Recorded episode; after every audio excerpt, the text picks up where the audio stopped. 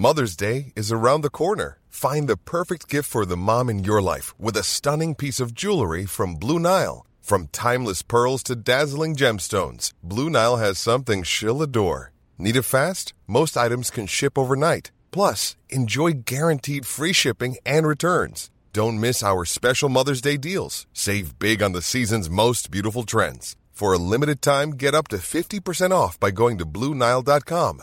That's Bluenile.com.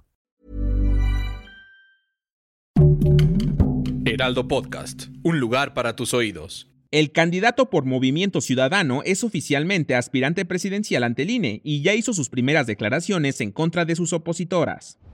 Esto es Primera Plana de El Heraldo de México.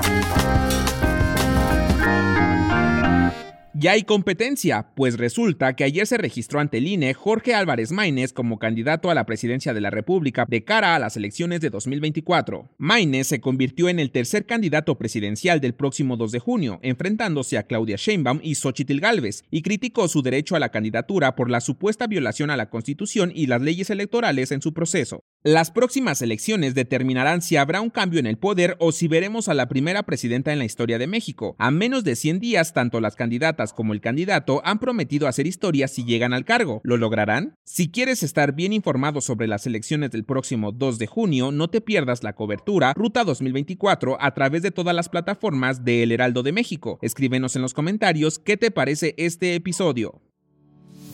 Ante todo, la honestidad. El Tribunal Electoral del Poder Judicial de la Federación trabajará y garantizará la transparencia en las elecciones presidenciales de junio, afirmó su presidenta Mónica Soto Fregoso. El órgano cuenta con autonomía e independencia y, de acuerdo con la magistrada, el tribunal está fuerte y listo para enfrentarse a la carrera electoral. Señaló que sus preocupaciones principales son la polarización y la posibilidad de que las mujeres puedan acceder a cargos públicos. También aclaró que a pesar de las diferencias entre magistrados, respetarán la impartición de Justicia en el máximo tribunal electoral, ya que cada uno está altamente aprobado y con la formación necesaria para garantizar a la ciudadanía un proceso claro democrático.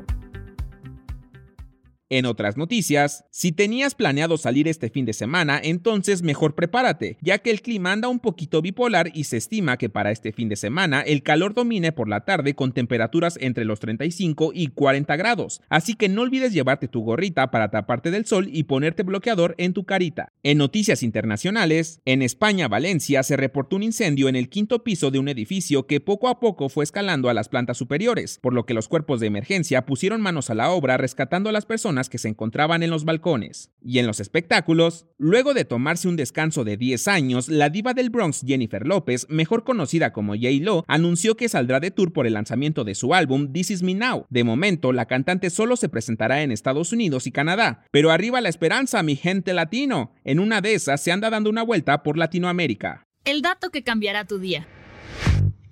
Todos sabemos que el 24 de febrero, o sea mañana, es el Día de la Bandera, pero ¿sabías que existe una ciencia que estudia las banderas? Estamos hablando de la vexilología, una disciplina auxiliar de la historia que se encarga de estudiar en su más amplio sentido a las banderas, desde su diseño, simbología, historia, uso y clasificación, además de analizar y comprender sus aspectos físicos, culturales y sociopolíticos, así como su evolución a lo largo del tiempo. Yo soy Arturo Alarcón y nos escuchamos en la próxima. Esto fue Primera Plana, un podcast del Heraldo de México.